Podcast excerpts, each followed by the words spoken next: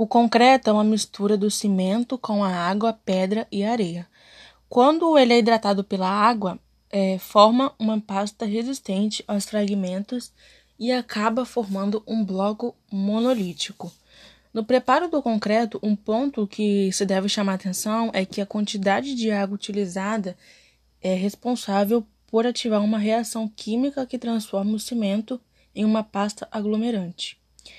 E se a quantidade for pequena, a reação não vai ocorrer, e se for superior à quantidade ideal, a resistência vai diminuir. A pasta de cimento era uma mistura de cimento e água. A argamassa, uma mistura de cimento, areia e água. E já o concreto é a mistura do cimento, areia, brita e água. O tipo de cimento ele tem uma influência relativa quando falamos em resistência mecânica. Quando aumenta a temperatura no interior da estrutura do concreto, devido ao calor desenvolvido durante a hidratação do cimento, ela pode causar o aparecimento de rachaduras de origem térmica. A qualidade do concreto está diretamente relacionada com o fator água. Essa relação é muito importante porque a quantidade de água tem influência na resistência do concreto. Alguns tipos de aditivo usado no concreto são aumentar a plasticidade do concreto, reduzir os custos em termos de durabilidade, em termos de consumo do cimento e aumentar a durabilidade.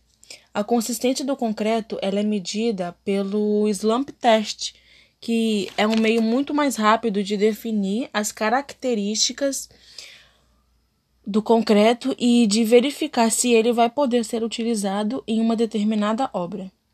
O transporte do concreto ele é um item muito importante porque ele pode interferir diretamente nas características do concreto. O adensamento do concreto ele tem a finalidade de diminuir os números de vazios, bolhas de ar e excesso de água no interior da massa do concreto. O objetivo da cura do concreto é diminuir os efeitos da evaporação prematura e da água na estrutura concretada. A resistência do concreto é conhecida como FCK, que é uma sigla em inglês que traduzida para o português significa resistência característica do concreto e compreensão. O FCK ela está ela indica a qual tensão o concreto tem a capacidade de resistir e se essa tensão vai resultar na divisão entre a força a área em que o concreto vai atuar.